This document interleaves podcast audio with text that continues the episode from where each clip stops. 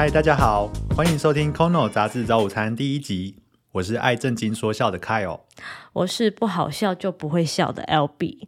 Kono 杂志早午餐是由 Kono 电子杂志平台制作的 Podcast。我们会从杂志出发，跟大家聊聊要怎么舒缓资讯焦虑，根据兴趣找到好内容，还有杂志背后的精彩故事。哎，你平常都会使用什么管道知道时事跟热门话题啊？是看电视新闻吗？还是网络媒体？这个问题好像可以分成自己找的，或是别人跟我说的。哦，怎么说？像我以我自己来说啊，平常划手机就会看 Google 新闻，嗯，呃，吃午餐去店家，他们就会放电视新闻，然后晚上回家就看个 YouTube 配晚餐。哦，那照这个逻辑，如果是从别人跟你讲的角度来看的话，就有可能是中午跟同事们聊天的时候会知道一些小道消息，然后还有话 IG 跟脸书，或是长辈在赖群转传的知识吗？真不知道他们到底哪来那么多真真假的消息，每次都要提醒他们先查证再转传，讲都讲不听。对啊，说了这么多，你有发现我们都不会提到什么吗？嗯，还有什么？应该差不多都讲完了吧？啊，杂志嘞？杂志现在谁还看杂志啊？哦，没错，杂志已经快成为时代的眼泪了。时代的眼泪听起来也太可怜了吧？有到这么惨吗？哎，你知道纸本杂志从二零零九年开始，十年来停刊了几本吗？呃，一本吗？啊，哪一本？就那个啊，F H 的男人帮，他们宣布停刊之后，我就再也没有辣妹看，真的让我很伤心哎。F H 那男人帮真的是男人的福利，但我不知道原来你这么重口味哦。嗯，那你还想知道其他更重口味的吗？我还可以分享给你哦。等等等等等，这个我们等一下私下再说。好吧，好吧。嗯回到刚刚的话题，停刊的总共有一百一十二本。嗯，而且啊，以时尚流行跟休闲生活停刊最多。可以说，现在还没有停刊的杂志，婉转一点啦，呃，他们形容啊，他们经营的很辛苦。但白话一点讲，他们就是在苟延残喘。对，根据国际市调公司尼尔森今年三月公布的调查，去年肺炎疫情冲击之下，杂志的广告量比二零一九年还要衰退三成，更少人想要在杂志上面下广告了。哈，那为什么杂志会走到这一步啊？但仔细想想，现在的资讯就根本像 buffet 一样，可以随便看到饱啊！一个月才更新一期的杂志，好像真的是蛮吃亏的耶。对啊，不管是刚刚讲到的纸本发行量萎缩，或是广告收入下滑，其实他们都有一个共同的大魔王。嗯，大魔王是谁？是被孙悟空打败的比克吗？并不是，而且你这个答案也太泄露年龄了。哈，好吧，所以是线上媒体，还是电子书，还是 YouTube？你说对一半，但在他面前，这些都只是小咖。真正的大魔王是比克。真的是比克？不是啊，是网络哦。嗯，网络可以说它强势碾压纸本媒体，而且甚至整个出版产业都被它影响哦。真的哎，因为今天如果我想打发时间的话，我会马上想到可以去看朋友的 IG，在哪里打卡，在哪里吃美食啊，或是看 Netflix 影集，去看有什么推荐的新的电影或影集，或是手游打一场十分钟，马上过去了，完全不会想要看杂志哎。对啊，如果我想了解某个议题，比方说最近台股为什么大跌，我就干脆直接 Google 关键字啊，台股空格下跌原因，嗯，就有看不完的新闻在讨论，或是说打开 YouTube 看财经老师分析，他的图表还会动来动去。嗯，如果更认真想要想打好基础的话，我就会去找线上课程，或是去书店逛一圈，找经典的投资理财书来看。那如果照你这样说，我们节目。现在首播集讲完，大概就可以收掉了吧？大家就拜拜。哎，休淡季嘞！杂志其实兼具两个功能，就是我们刚刚讲的打发时间，还有了解议题。嗯嗯，这两种行为其实让它的定位奇妙又尴尬，可是这也是它的优势哦。你的意思是说，杂志它其实可以很轻松的看，它也可以很认真的看，就是它的优点吗？嗯，对，杂志其实像早午餐，我们也许不会天天吃，但是。每个礼拜或每个月定期吃一次，它就是一种享受。对，似乎是这样，没错。因为早午餐如果真的每天吃，好像就太奢侈了，而且大家也不可能这么晚上班吧？看杂志其实也很少会把它当成每天都在看的东西，因为大部分的杂志都是周刊、双周或是月刊，它会有一段沉淀的时间。嗯嗯，每一期也会有个别的主题，所以如果你指定某一本杂志，它每一期的内容其实也会不一样，看起来也不会无聊啦。嗯嗯嗯，就像每间早午餐的店长和料理也都各有特色啊，有些好看适合拍照，有些好吃你就会一直成主顾。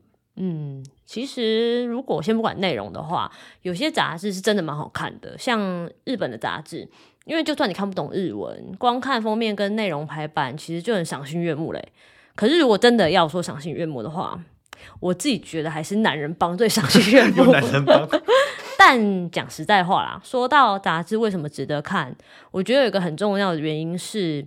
其实就跟人一样，年轻好看的外表真的是一时的，内在知识的涵养才是永久可以保存的东西。嗯，撇除男人帮那一部分，其他你说的很好。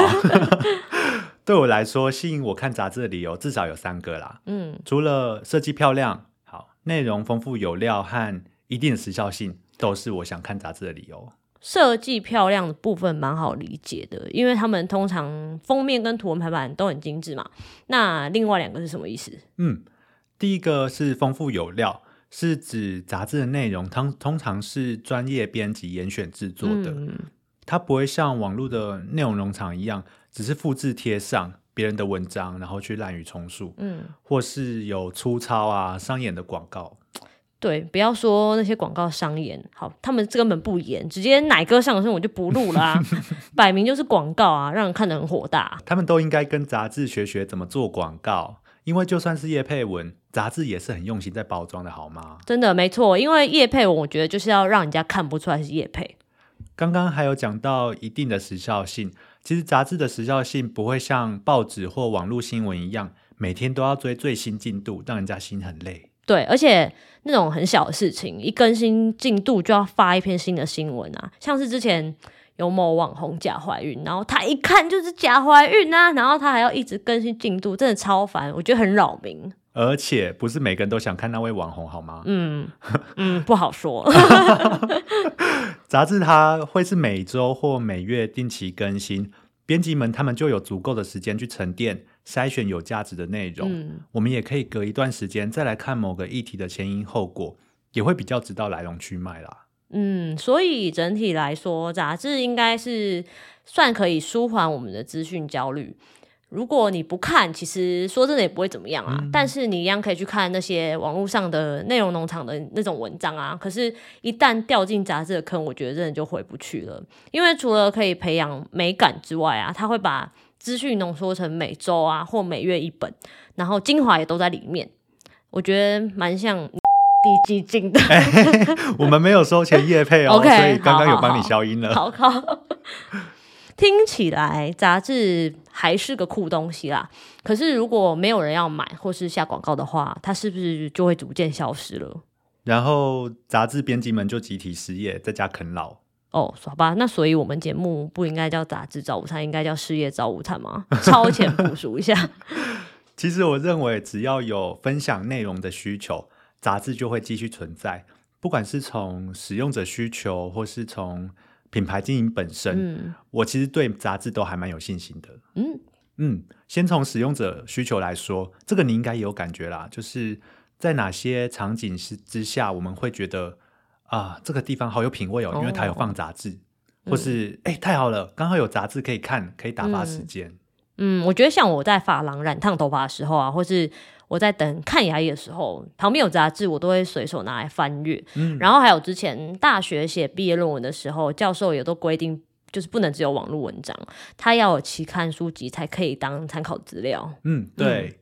刚刚还讲到第二个原因是品牌经营，虽然有一些知名杂志停刊，可是也有更多有趣的杂志创刊哦，像是呃去年。知名媒体人跟作家张铁志就创办了《Verse》杂志，他标榜探索台湾文化的新可能，其实就蛮有趣的。嗯，《Verse》真的超美，完全是艺术品的等级。没错，当有人想传递某种价值观、某种理想，选择了杂志这个媒介，其实长久经营下来就会有影响力，成为那个领域的权威。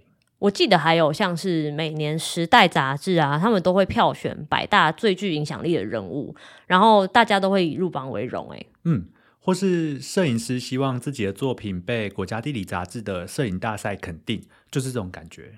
我还记得我在台北华山文创园区之前有看到杂志《小日子》的实体概念馆，它主要是推广台湾设计的商品，似乎也是一样的概念，是吧？对对对。杂志未来不只是纸本杂志，而是会逐渐转型虚实整合。像你刚刚讲的那个小日子啊，它在二零一二年创刊之后，从独立的平面杂志跨到网络，成立官网，自己产出数位内容，到现在已经开设了蛮多间生活风格选物店，其实都是为了经营品牌，透过不同的管道创造影响力哦。那如果每本杂志都可以像它这样子无限制形式的发展，未来我们就有很多故事可以跟大家讲了。不然今天讲完就收摊这样。对，在那之前，我们就要当他们的幕后推手，把更多优质好内容介绍给听众们。这也是空龙电子杂志成立这个 podcast 的原因哦。嗯，之后我们也会聊聊一些轻松的话题，像是喜欢三 C 产品的人啊，或是喜欢烹饪的人，他们会适合看哪些杂志？嗯。还有跟大家分享时间管理、职场心理学等等实用知识，要看哪本杂志比较容易理解？也可以期待一下后续我们会邀请到杂志编辑或是专栏作家来分享为什么要做杂志，还有背后的心路历程哦。今天就跟大家聊到这边，喜欢我们的频道或是有想提出的建议，欢迎到 Apple Podcast 留言，或是加入脸书粉丝团或私讯告诉我们。你想听到什么杂志介绍，或是期待哪些杂志主题，我们也会将相关资讯放在节目说明栏哦。嗯，每周六我们都会推出新的一集，记得订阅我们哦。拜拜。